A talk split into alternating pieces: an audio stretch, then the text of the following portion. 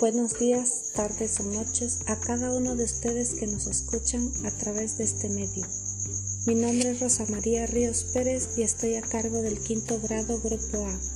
Y es un placer para mí contarles esta bonita reflexión titulada Papá, ¿cuánto ganas?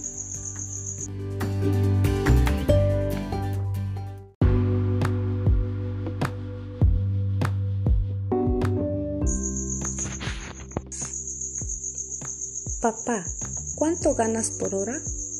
Con voz tímida y ojos de admiración, un pequeño recibía a su padre al término de su trabajo. El padre dirigió un gesto severo al niño y repuso, Mira hijo, esos informes ni tu madre los conoce. No me molestes, que estoy cansado. Pero papá, insistía, dime por favor, ¿cuánto ganas por hora? La reacción de su padre fue menos severa. Solo contestó 200 pesos la hora. Papá, ¿me podrías prestar 100 pesos? preguntó el pequeño. El padre, lleno de cólera y tratando con brusquedad al niño, dijo, Así que esa es la razón de saber lo que gano. Vete a dormir y no me molestes, muchacho aprovechado. Había caído la noche. El padre meditó sobre lo sucedido y se sintió culpable. Tal vez su hijo quería comprar algo.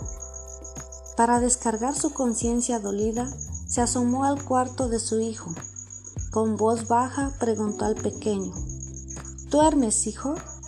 Dime, papá, respondió entre sueños. Aquí tienes el dinero que me pediste, respondió el padre. Gracias, papá, contestó el pequeño y metiendo su mano bajo la almohada, sacó unos billetes. Ahora ya completé, papá. Tengo 200 pesos. ¿Podrías venderme una hora de tu tiempo?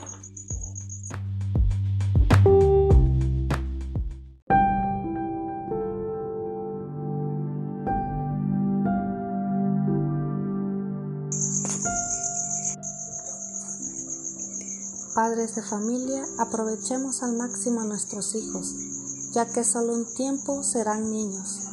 Agradezco que me hayan escuchado, Dios los bendiga y hasta la próxima.